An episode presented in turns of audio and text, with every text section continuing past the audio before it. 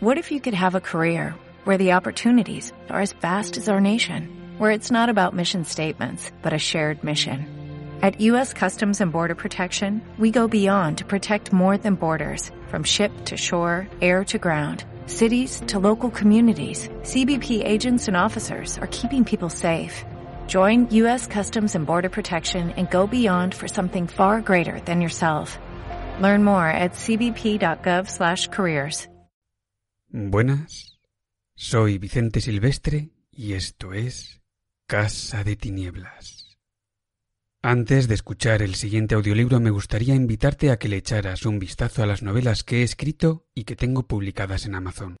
Son varias, pero te recomiendo La Hora Muerta, que es el primer libro de la trilogía Crónicas del Homo Mortem.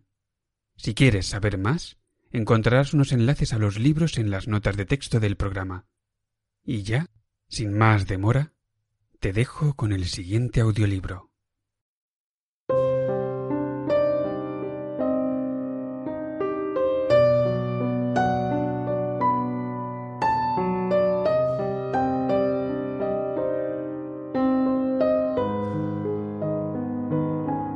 Casa de Tinieblas presenta un caso de identidad.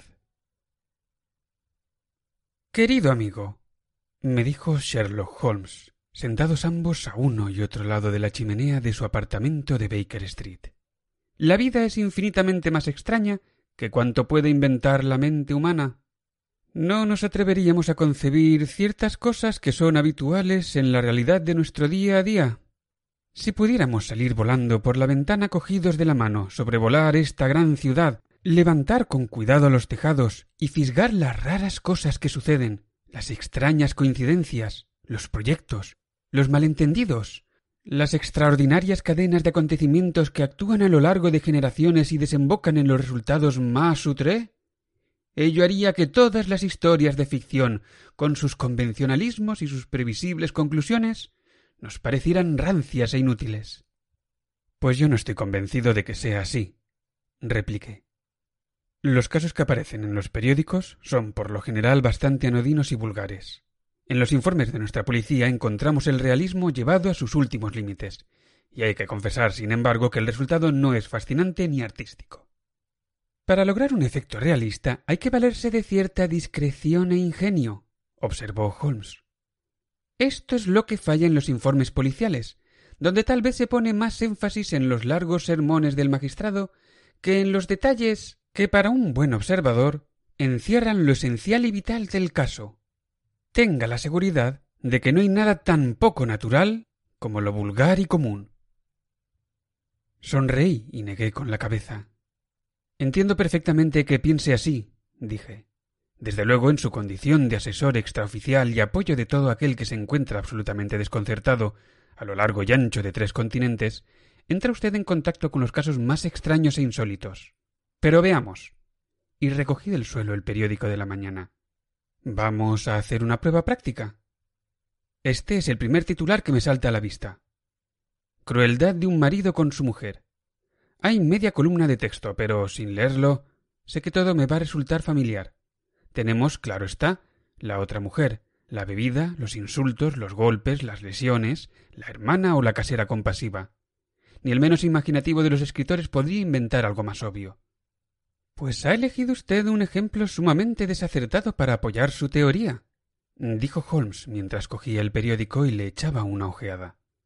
Se trata de un caso de separación de los Dundas, y me he dedicado a esclarecer algunos detalles relacionados con él. El marido era abstemio, no había otra mujer, y el motivo de queja de la esposa era que él había adquirido la costumbre de concluir todas las comidas, quitándose la dentadura postiza y arrojándola contra ella, lo cual reconocerá usted que no es la clase de actuación que se le puede ocurrir a un novelista corriente.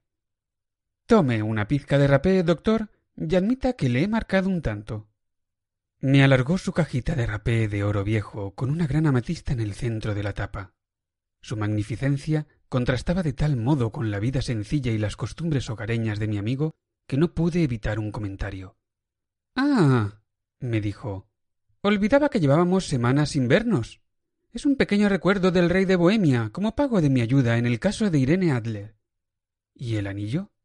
pregunté contemplando un espléndido brillante que resplandecía en su dedo. Pertenecía a la familia real de Holanda, pero el asunto en que le presté mis servicios es tan delicado que no puedo confiárselo ni siquiera a usted, que ha tenido la gentileza de reseñar un par de mis problemillas. ¿Y tiene ahora algún caso entre manos? pregunté con curiosidad. Diez o doce, pero ninguno que presente aspectos interesantes. Son importantes, ¿sabe? pero no tienen interés. En realidad, he descubierto que suele ser en cuestiones poco importantes donde hay mayor campo para la observación y para el rápido análisis de causa y efecto que constituyen el atractivo de una investigación. Los delitos más importantes tienden a ser los más simples, pues cuanto más notorio es el crimen, más evidente es por regla general su motivo. En los presentes casos, salvo en un asunto bastante intrincado que me han encargado desde Marsella, no hay el menor rastro de interés. No obstante, es posible que disponga de algo mejor antes de que transcurran unos minutos, pues, o mucho me equivoco, o aquí tenemos a uno de mis clientes. Se había levantado de su silla y estaba de pie ante el hueco que quedaba entre las dos cortinas, observando la grisácea y monótona calle londinense. Atisbé por encima de su hombro y vi en la acera de enfrente a una mujer corpulenta con una gruesa estola de piel alrededor del cuello y una gran pluma roja prendida a un sombrero de ala ancha que llevaba coquetamente inclinado sobre la oreja, a la manera de la duquesa de Devonshire. Bajo esa gran panoplia, la mujer miraba, nerviosa y dubitativa, hacia nuestra ventana, mientras su cuerpo oscilaba hacia adelante y hacia atrás, y sus dedos, jugueteaban con los botones de sus guantes. De repente, en un súbito impulso, como el nadador que se lanza al agua, cruzó presurosa la calle y oímos un enérgico campanillazo. He visto en otras ocasiones estos síntomas, dijo Holmes, arrojando su cigarrillo al fuego. Las oscilaciones en la acera delatan siempre un asunto del corazón, le gustaría recibir un consejo, pero teme que el asunto sea demasiado delicado para confiárselo a alguien. Y no obstante, también hay aquí que establecer distinciones. Cuando una mujer ha sido agraviada por un hombre, ya no oscila, y el síntoma habitual es un cordón de campanilla roto. En esta ocasión podemos dar por sentado que se trata de un asunto amoroso, mas la muchacha no está tan indignada como perpleja y dolida. Pero aquí llega en persona para resolver nuestras dudas. Mientras hablaba, sonó un golpe en la puerta y entró el botones para anunciar a la señorita Mary Sutherland, cuya figura se cernía sobre la pequeña figura negra del muchacho, como un gran velero mercante tras un bote piloto. Sherlock Holmes la recibió con la espontánea cortesía que le caracterizaba, y tras cerrar la puerta e invitarla a acomodarse en un sillón, la examinó del modo minucioso y a la vez abstraído que le era peculiar. ¿No le parece, dijo, que dada su miopía es un poco molesto escribir tanto a máquina? Al principio sí, respondió ella, pero ahora ya sé dónde están las letras sin necesidad de mirar al teclado. Entonces, advirtiendo de pronto el alcance de las palabras de Holmes, se sobresaltó visiblemente y le miró con el temor y el asombro reflejados en su rostro ancho y afable. A usted le han hablado de mí, señor Holmes, exclamó. Si no, ¿cómo podría saber todo esto? No tiene importancia, dijo Holmes, riendo. Mi oficio consiste en saber cosas. Tal vez me haya ejercitado en ver aquello que a otras personas les pasa inadvertido. De no ser así, ¿por qué habría usted acudido a consultarme? He acudido, caballero, porque me habló de usted la señora Etheredge, a cuyo marido encontró con tanta facilidad cuando la policía y todo el mundo le daba ya por muerto. Ojalá, señor Holmes, pueda hacer lo mismo por mí. No soy rica, pero dispongo de una renta de cien libras anuales, más lo poco que me saco con la máquina de escribir, y lo daría todo por saber qué ha sido del señor Hosmer Ángel. ¿Por qué ha venido a consultarme con tantas prisas? preguntó Sherlock Holmes, juntando las puntas de los dedos y fijando los ojos en el techo. De nuevo apareció una expresión de sobresalto en el rostro algo vacuo de la señorita Mary Sutherland. Sí, salí escopetada de casa, dijo, porque me indignó ver la tranquilidad con que lo tomaba todo el señor Windibank, o sea, mi padre. Él no quería acudir a la policía, no quería acudir a usted. Y finalmente, en vista de que no quería hacer nada y seguía diciendo que no había ocurrido nada malo, me he enfurecido. Y tal como estaba, He venido directamente a verle. ¿Su padre?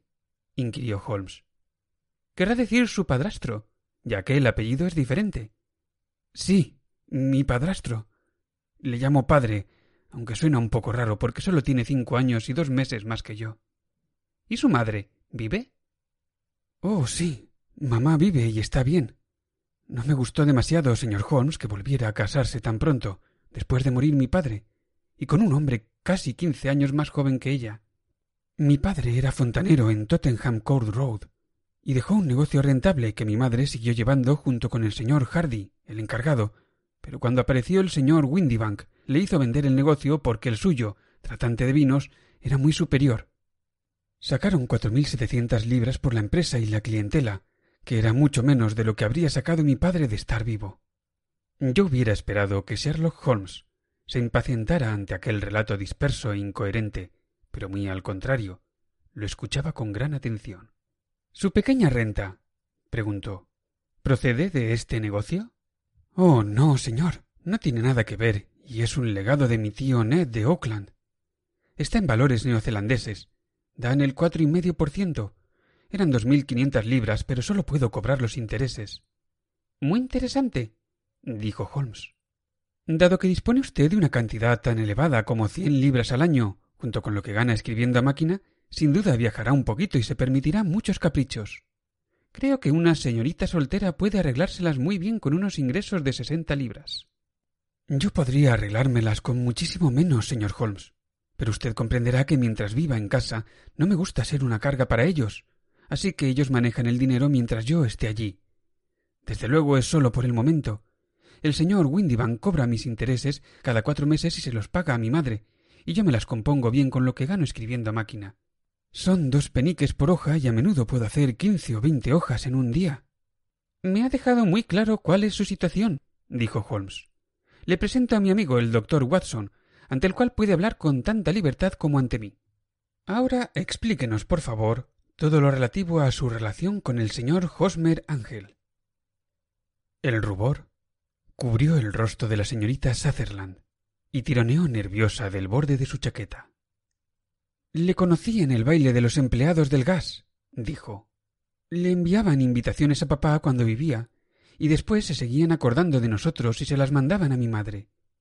El señor Windybank no quería que fuéramos. Nunca quería que fuéramos a ninguna parte. Se ponía como loco si yo quería ir a una merienda de la escuela dominical. Pero esta vez yo estaba decidida a ir. E iba a ir porque ¿qué derecho tenía él a impedírmelo? Dijo que aquella gente no era adecuada para nosotros, cuando iban a estar allí todos los amigos de mi padre. Y dijo que yo no tenía nada adecuado para ponerme, cuando tenía mi vestido de felpa púrpura, que casi no había sacado del armario. Al final, cuando no se podía hacer nada más, se marchó a Francia para asuntos de negocio, pero mi madre y yo fuimos con el señor Hardy, que había sido nuestro encargado, y fue allí donde conocí al señor Hosmer Ángel. Supongo, dijo Holmes, que cuando el señor Windybank regresó de Francia le enojó mucho que hubiera asistido al baile.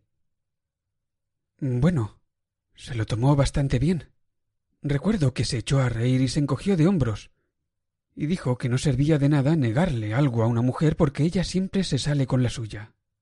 Ya veo. Y he entendido que en el baile de los empleados de gas usted conoció a un caballero llamado Hosmer Ángel. Sí, señor. Le conocí aquella noche, y vino al día siguiente para preguntar si habíamos llegado bien a casa, y después le vimos. Es decir, le vi dos veces para pasear, pero después mi padre regresó de otro viaje, y el señor Hosmer Ángel ya no volvió a casa nunca más. ¿No? Bueno, usted ya sabe, a mi padre no le gustan nada estas cosas. No quiere que haya ninguna visita si puede evitarlo, y dice a menudo que una mujer tiene que sentirse feliz en su propio círculo familiar. Pero, como le suelo decir yo a mi madre, una mujer quiere formar su propio círculo, y yo todavía no he conseguido el mío. Pero, ¿qué ocurrió con el señor Hosmer Ángel? ¿No hizo ningún intento de verla? Bueno, mi padre tenía que ir a Francia una semana después, y Hosmer me escribió que sería mejor y más seguro que no nos viéramos hasta que se hubiera marchado. Entretanto, podíamos escribirnos, y él me solía escribir todos los días. Yo recogía las cartas por la mañana, de modo que mi padre no tenía por qué enterarse. ¿Estaba usted entonces ya comprometida con el caballero? Oh, sí, señor Holmes. Nos comprometimos después del primer paseo que dimos. Hosmer, el señor Ángel, era cajero en una oficina de Ladenhall Street. ¿Y qué oficina? Eso es lo peor, señor Holmes, que no lo sé. ¿Y dónde vive, pues? Dormía en el mismo local. ¿Y no conoce la dirección? No. Solo sé que está en Ladenhall Street. Entonces, ¿dónde le dirigía las cartas? A la estafeta de Ladenhall Street, donde él las iba a recoger.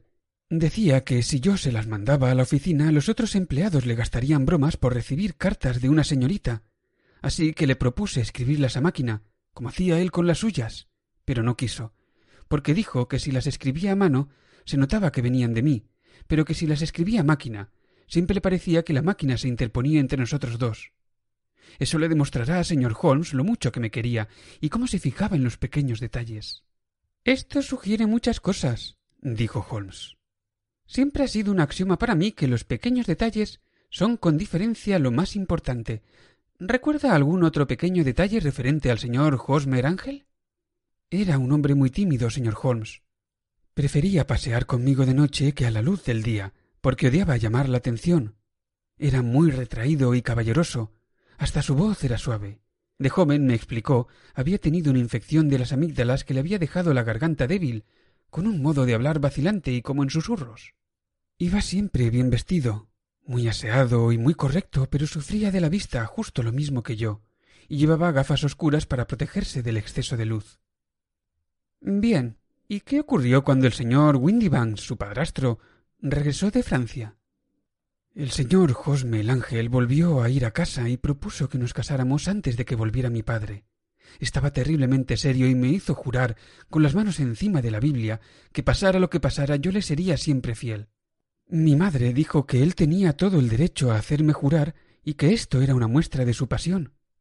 Desde el primer momento mi madre estuvo a su favor y hasta le estimaba más que yo. Entonces, cuando hablaron de que nos casáramos aquella misma semana, yo empecé a preguntar por mi padre, pero los dos dijeron que no me preocupara, que ya se lo explicaríamos después. Y mi madre dijo que ya se ocuparía ella de arreglar las cosas con él. A mí aquello no me gustaba, señor Holmes. Resultaba raro que tuviera que pedirle su autorización, cuando solo tenía unos pocos años más que yo. Pero yo no quería hacer nada a escondidas, de modo que escribí a mi padre a Burdeos, donde la compañía tiene sus oficinas en Francia. Pero la carta me fue devuelta la misma mañana de la boda. Así pues, ¿no la recibió? No, señor, porque se había marchado hacia Inglaterra justo antes de que llegara. ¡Qué mala suerte! De modo que su boda estaba prevista para el viernes. ¿Iba a ser en la iglesia? Sí, señor, pero muy discreta. Tenía que ser en St. Saviour, cerca de King's Cross. Y después desayunaríamos en el Hotel St. Pancras. Hosmer fue a buscarnos en un cabriolé, pero como nosotras éramos dos, nos metió a las dos y él cogió otro, que parecía ser el único otro coche de punto que había en la calle. Nosotras llegamos primero a la iglesia, y al llegar su carruaje esperábamos que él se apeara, pero no lo hizo.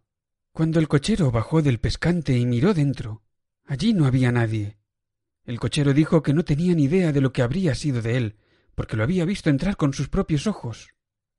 Esto sucedió el viernes pasado, señor Holmes y desde entonces no he visto ni he oído nada que pueda arrojar alguna luz sobre lo que ha sido de Hosmer Ángel. Tengo la impresión, señorita Sutherland, dijo Holmes, de que la han tratado de un modo vergonzoso. Oh, no, señor. Él era demasiado bueno y demasiado considerado para abandonarme de ese modo. Durante toda la mañana no paró de decirme que pasara lo que pasara, yo tenía que serle fiel, y que si algo imprevisto nos separaba, yo tenía que recordar siempre que estaba comprometida con él y que antes o después me exigiría que cumpliera ese compromiso. Parece una conversación extraña para la mañana de una boda, pero lo que pasó después le da un significado. Desde luego que se lo da.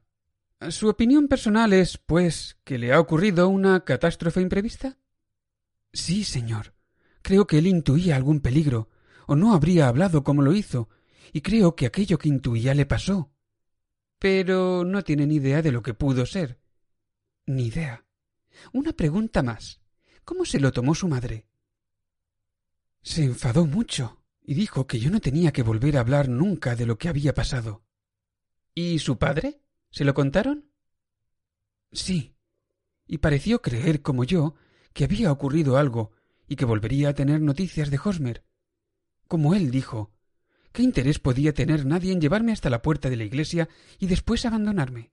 Si me hubiera pedido dinero prestado, o si se hubiera casado conmigo y hubiéramos puesto mi dinero a su nombre, podría haber un motivo. Pero Hosmer era muy independiente respecto al dinero y nunca hubiera ni siquiera mirado un chelín mío. Pero entonces, ¿qué puede haber pasado? ¿Y por qué no me ha escrito? Casi me vuelve loca pensar en ello. Y no pego ojo en toda la noche. Sacó un pañuelito de su manga y estalló en sollozos. Examinaré su caso, dijo Holmes tranquilizador, y no dudo de que llegaremos a unas conclusiones definitivas. Ahora deja que yo me ocupe enteramente de la cuestión y no le siga dando vueltas. Y sobre todo, procure que el señor Josme el Ángel se borre de su memoria del mismo modo que se ha borrado de su vida. Entonces, ¿usted cree que no lo volveré a ver? Me temo que no. Pero ¿qué ha sido de él? Deje ese asunto en mis manos. Me gustaría disponer de una detallada descripción de su persona y que me proporcionara todas las cartas enviadas por él que tenga en su poder. Puse un anuncio en el Chronicle del pasado sábado, dijo ella. Aquí tiene el recorte. Y aquí tiene cuatro cartas suyas. Gracias. ¿Y la dirección de usted? El número treinta y uno de Lion Place, Camberwell. Ya me dijo que nunca supo las señas del señor Ángel. ¿Dónde trabaja su padre? Mi padre viaja para Westhouse and Marbank, los grandes importadores de vinos de Burdeos de Fenchurch Street. Gracias. Ha expuesto usted su caso con gran claridad. Deje aquí los papeles y recuerde el consejo que le he dado. Considere todo el incidente como un capítulo cerrado y no permita que afecte el curso de su vida. Es usted muy amable, señor Holmes, pero no puedo hacerlo. Le seré fiel a Hosmer. Me encontrará esperándole cuando vuelva. Pese a su absurdo sombrero y su rostro vacío, cierta nobleza en la inocente fe de nuestra visitante suscitaba nuestro respeto depositó los papeles encima de la mesa y se marchó, tras prometer que acudiría en cuanto le llamáramos. Sherlock Holmes permaneció sentado en silencio unos minutos, con las yemas de los dedos todavía unidas, las piernas extendidas ante él y la mirada fija en el techo. Después cogió del estante la grasienta pipa de arcilla, que era para él una suerte de consejera, y tras encenderla, se recostó de nuevo en la butaca, exhalando densas y azuladas espirales de humo y con una expresión de infinita languidez en el rostro. Interesante objeto de estudio esta muchacha, observó. Más interesante que su problemilla que, dicho sea de paso, es bastante vulgar. Si consulta usted mi índice encontrará casos similares. Hubo uno en Andover el año setenta y siete y otro algo similar en La Haya el año pasado. No obstante, por vieja que sea la idea, ha habido un par de detalles que son nuevos para mí, pero la propia muchacha presenta rasgos más instructivos. Al parecer ha visto en ella un montón de cosas para mí invisibles. Invisibles no, Watson. Solo inadvertidas. No sabía usted dónde había que mirar y se le ha pasado por alto todo lo importante. No he conseguido convencerle de la importancia de las mangas, de lo que sugieren las uñas de los pulgares, de las grandes conclusiones que pueden derivarse del cordón de un zapato. Veamos. ¿Qué ha observado usted en el aspecto de esta mujer? Descríbala. Bien. Llevaba un sombrero de paja de ala ancha, color pizarra, con una pluma rojo teja. La chaqueta era negra, con abalorios negros y una orla de pequeños adornos de azabache. El vestido era marrón, bastante más oscuro que el café, con un detalle morado en el cuello y en los puños. Los guantes eran de un tono grisáceo, y estaban desgastados en el índice de la mano derecha. No me he fijado en los zapatos. Llevaba unos pendientes de oro, pequeños y redondos, y en conjunto presentaba el aspecto de una persona bastante acomodada, con una vida vulgar, cómoda y sin preocupaciones. Sherlock Holmes aplaudió suavemente y soltó una risita. Caramba, Watson. Ha progresado maravillosamente. Lo ha hecho muy bien, de veras. Cierto que se le ha escapado todo lo importante, pero ha dado usted con el método y tiene buen ojo para los colores. No se fíe nunca de las impresiones generales, amigo mío, y concéntrese en los detalles. Lo primero que miro en una mujer son siempre las mangas. En un hombre quizás sea mejor empezar por las rodilleras. Como usted ha observado, esta mujer llevaba puños de terciopelo, y el terciopelo es un material perfecto para los rastros. Estaba perfectamente definida, justo por encima de la muñeca, la doble línea donde la mecanógrafa se apoya en la mesa. Una máquina de coser de tipo manual deja una marca similar, pero solo en el brazo izquierdo y en la zona más apartada del pulgar, en lugar de cruzar la parte más ancha, como en este caso. Después le he mirado la cara, y al observar las marcas de unos quevedos a ambos lados de la nariz, he aventurado ese comentario sobre la miopía y el escribir a máquina que tanto ha parecido sorprenderla. Y a mí también. Pero sin embargo era evidente. He quedado mucho más sorprendido e interesado cuando al mirar hacia abajo he visto que las botas que llevaba, aunque no eran distintas, estaban desparejadas. Una tenía un pequeño adorno en la punta y la otra la punta lisa. De los cinco botones, una llevaba abrochados solo los dos de abajo, y la otra el primero, el tercero y el quinto. Ahora bien, si uno observa que una muchacha joven, por lo demás pulcramente vestida, ha salido de casa con botas desparejadas y a medio abrochar, no tiene gran mérito deducir que ha salido a toda prisa. ¿Y qué más ha visto? Pregunté, vivamente interesado, como siempre, por los incisivos razonamientos de mi amigo. Advertí de pasada que había escrito una nota antes de salir. Usted ha observado que el guante derecho estaba desgastado en el dedo índice, pero al parecer no ha visto que tanto el guante como el índice estaban manchados de tinta violeta. Había escrito con prisa y había hundido demasiado la pluma en el tintero. Tenía que haber sido esta misma mañana, o la mancha del dedo no sería tan evidente. Todo esto resulta entretenido, aunque un tanto elemental, Watson. Pero debo volver al trabajo. ¿Le importaría leerme el anuncio con la descripción del señor Josme el Ángel? Acerqué a la luz el pequeño recorte de periódico.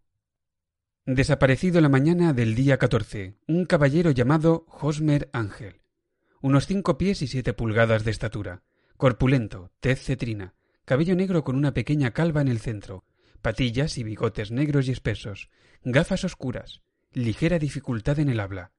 La última vez que se le vio, Vestía levita negra con solapas de seda, chaleco negro, reloj con cadena de oro tipo Albert y pantalones de tweed gris de Harris, con polainas marrones sobre botas rematadas con elástico. Se sabe que trabajaba en una oficina de Ladenhall Street. Todo el que pueda aportar información. Con eso basta, dijo Holmes. En cuanto a las cartas. prosiguió echándoles un vistazo. Son de lo más corriente. No hay en ellas ninguna pista que nos lleve al señor Ángel, salvo que cita en alguna ocasión a Balzac. Hay, no obstante, un punto notable que sin duda le habrá llamado la atención. Que están escritas a máquina, señalé. No solo eso, sino que hasta la firma está escrita a máquina. Fíjese en el pequeño y pulcro Josmer Ángel que figura al pie. Consta la fecha, como ve, pero no la dirección completa, solo Leadenhall Street que resulta bastante vago. El detalle de la firma es muy sugerente, casi podríamos decir que concluyente. ¿En qué sentido? Mi querido amigo, ¿es posible que usted no vea la importancia que esto tiene en el caso? No puedo decir que la vea, a menos que él pretendiera negar que la firma era suya en caso de que se le demandara por ruptura de compromiso. No, no se trata de eso. Sin embargo, voy a escribir dos cartas que zanjarán la cuestión. La primera a una firma de la City, la otra al padrastro de la muchacha, el señor Windybank, pidiéndole que se reúna con nosotros aquí mañana a las seis de la tarde. Ha llegado el momento de ponerse en contacto con los miembros masculinos de la familia. Y ahora, doctor, no podemos hacer nada hasta que lleguen las respuestas a ambas cartas. De modo que, entre tanto, podemos olvidar el problemilla. Tenía yo tantos motivos para confiar en la incisiva capacidad razonadora de mi amigo y en su extraordinaria energía cuando entraba en acción, que di por sentado debía existir un sólido fundamento para la tranquila y segura actitud con que se enfrentaba al singular misterio que se le había encargado resolver. Sólo le había visto fracasar una vez, en el caso del rey de Bohemia y la fotografía de Irene Adler. Pero cuando recordaba el misterioso asunto de El signo de los cuatro y las extraordinarias circunstancias que concurrían en estudio en escarlata, me convencía de que no había caso que fuera capaz de resolver. Le dejé, pues, fumando su negra pipa de arcilla, con la certeza de que cuando volviera allí a la tarde siguiente, Holmes tendría en sus manos todas las pistas que llevarían a identificar al desaparecido novio de la señorita Sutherland. En aquellos momentos, un caso profesional de extrema gravedad acaparaba mi atención, y pasé todo el día siguiente a la cabecera del enfermo. Eran casi las seis cuando quedé libre y pude saltar a un coche que me llevara a Baker Street, con cierto miedo de que fuera demasiado tarde para asistir al desenlace de aquel pequeño misterio. Sin embargo, encontré a Sherlock Holmes solo, medio dormido, su larga y delgada figura acurrucada en el recoveco del sillón, una formidable parada de botellas y de tubos de ensayo y el olor acre e inconfundible del ácido clorhídrico me indicaban que había ocupado el día en los experimentos químicos que tanto le gustaban. ¿Qué? ¿Ya lo ha resuelto? le pregunté al entrar. Sí. Era el bisulfato de bario. No, no, el misterio. exclamé. Ah, eso. Creía que se refería a la sal con la que he estado trabajando. No hay misterio alguno en este caso, como ya le dije ayer. Solo algunos detalles tienen interés. El único inconveniente es que temo que no haya ninguna ley que pueda castigar a ese granuja. ¿De quién se trata, pues? ¿Y cuál era el propósito al abandonar a la señorita Sutherland? La pregunta apenas había salido de mi boca y Holmes todavía no había abierto los labios para responder, cuando oímos fuertes pisadas en el pasillo y un golpe en la puerta. Es el padrastro de la chica, el señor James Windibank, dijo Holmes. Me ha escrito para decirme que vendría a las seis. Adelante. El hombre que entró era corpulento y de mediana estatura, de unos treinta años, bien rasurado y de piel cetrina, de modales suaves e insinuantes, y con unos ojos grises extraordinariamente agudos y penetrantes. Nos dirigió una mirada inquisitiva a cada uno, Depositó su reluciente chistera sobre el aparador y, con una ligera inclinación, se acomodó en la silla más próxima. Buenas tardes, señor James Windibank, dijo Holmes. Supongo que esta carta mecanografiada en la que se cita conmigo a las seis es de usted. Sí, señor. Temo que he llegado un poco tarde. Pero, sabe, yo no soy mi propio jefe. Lamento que la señorita Sutherland le haya molestado con este asunto, pero creo que es mejor lavar los trapos sucios en casa. Vine a verle en contra de mis deseos, pero como usted habrá notado es una muchacha muy excitable, muy impulsiva, y no es fácil controlarla cuando se le ha metido algo en la cabeza. Naturalmente no me importó demasiado, porque usted no tiene relación con la policía oficial, pero no resulta agradable que una desgracia familiar como esta se ventile fuera de casa. Además es un gasto inútil, pues, ¿cómo iba usted a lograr encontrar al señor Josme el Ángel? Al contrario, dijo Holmes con calma. Tengo toda suerte de razones para creer que he logrado descubrir al señor Josme el Ángel. El señor Windibank tuvo un violento sobresalto y se le cayeron los guantes. Me encanta oír eso, dijo. Es realmente curioso, observó Holmes, que una máquina de escribir tenga casi tanta personalidad como la escritura a mano. A menos que sean totalmente nuevas, no existen dos que escriban de idéntico modo. Unas letras se desgastan más que otras, y algunas se desgastan solo por un lado. Observará que en su nota, señor Windibank, la E queda un poco borrosa y el palo de la R tiene un ligero defecto. Existen otras catorce características, pero estas son las más evidentes. En la oficina escribimos toda nuestra correspondencia con esta máquina y seguro que está un poco gastada. Respondió nuestro visitante mirando fijamente a Holmes con sus ojos pequeños y brillantes. Y ahora voy a enseñarle algo que constituye un estudio realmente interesante, señor Windibank, siguió Holmes. Uno de estos días pienso escribir una pequeña monografía sobre la máquina de escribir y su relación con el crimen. Es un tema al que he dedicado cierta atención, Aquí tengo cuatro cartas que se supone proceden del desaparecido. Todas están escritas a máquina. En todos los casos, no sólo la E está borrosa y el cabo de la R tiene un defecto, sino que, si usa mi lupa, observará también las otras catorce características que he señalado antes.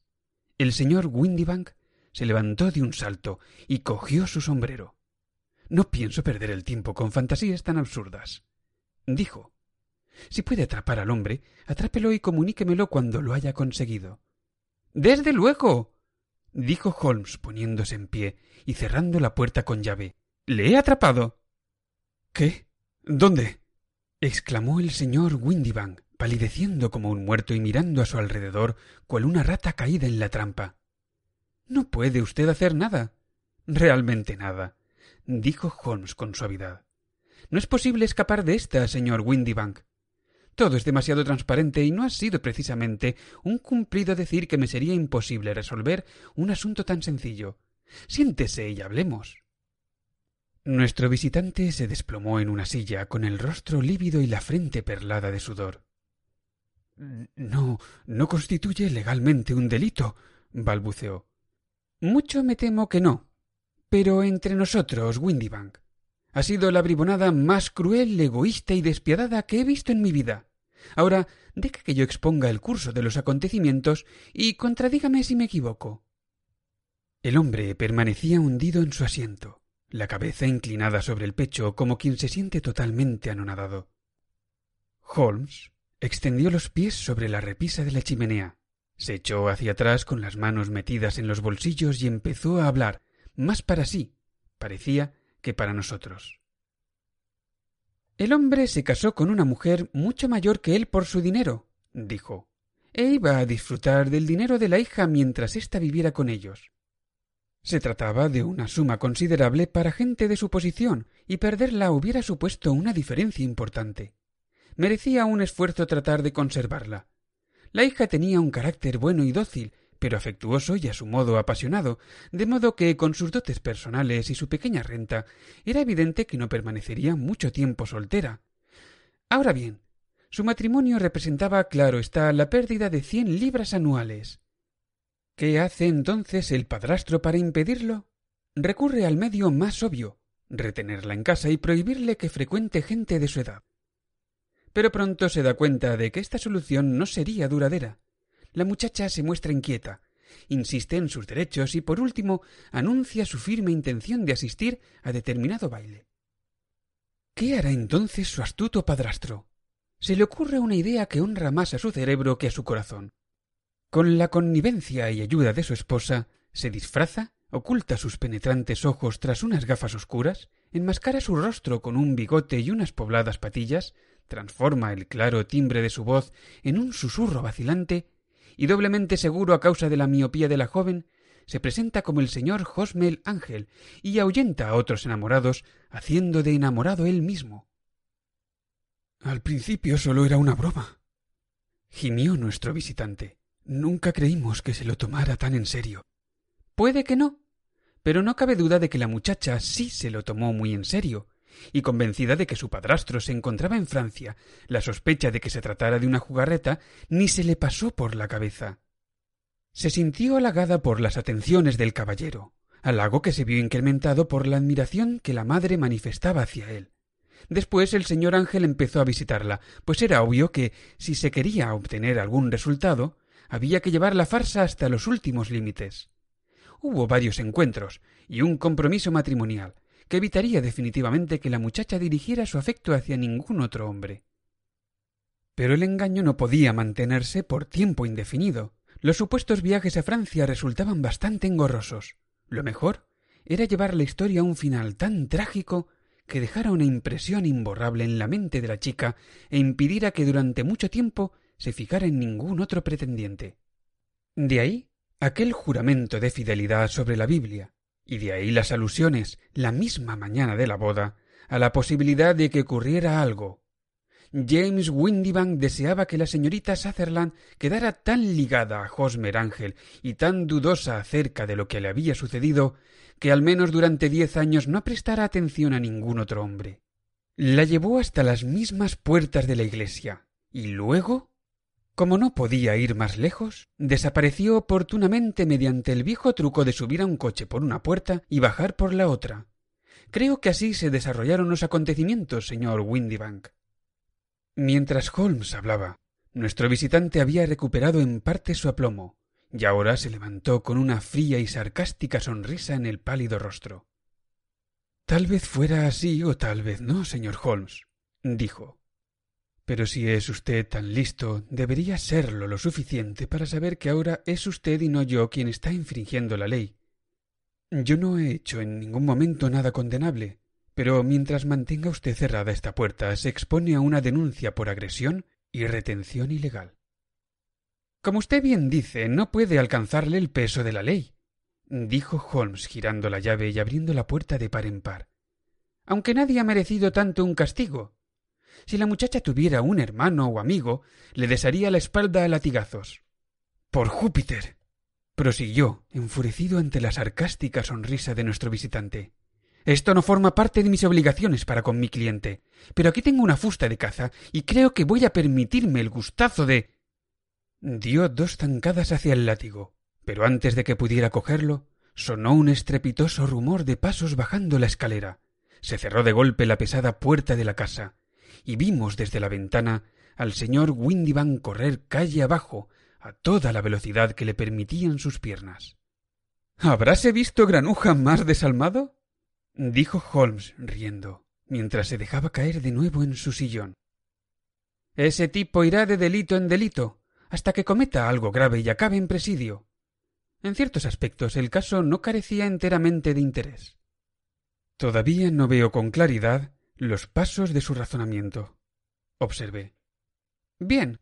Era obvio desde un principio que ese tal señor Hosmel Ángel había de tener una importante razón para su insólito comportamiento. Y era también evidente que el único hombre que, por lo que nosotros sabíamos, salía beneficiado por el incidente era el padrastro.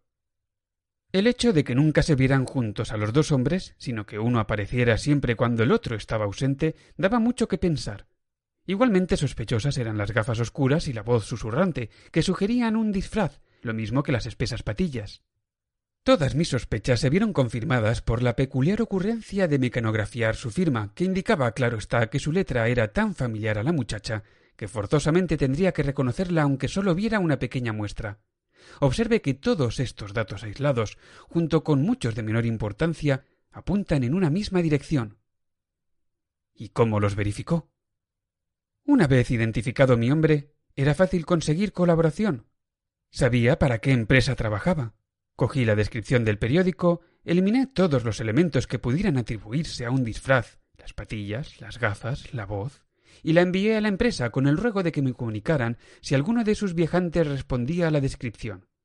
Yo ya había reparado en las peculiaridades de la máquina de escribir, y escribí al individuo en cuestión a la dirección de su oficina pidiéndole que viniera aquí. Tal como esperaba, su respuesta llegó escrita a máquina y mostraba los mismos triviales pero característicos defectos. En el mismo correo recibí una carta de Westhouse and Marbank, de Fenchurch Street, comunicándome que la descripción coincidía en todos los puntos con su empleado James Windibank. Voilà.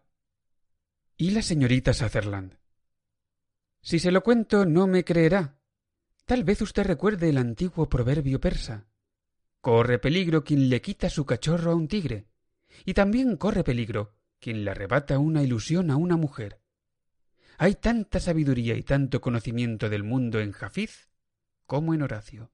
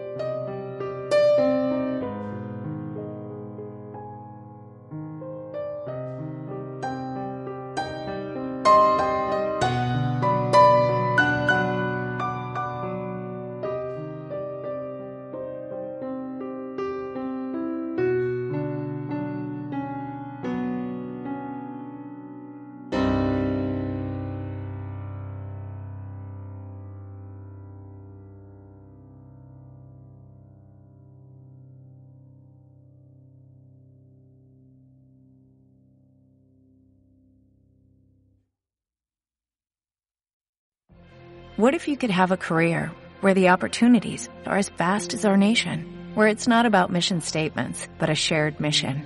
At U.S. Customs and Border Protection, we go beyond to protect more than borders, from ship to shore, air to ground, cities to local communities. CBP agents and officers are keeping people safe.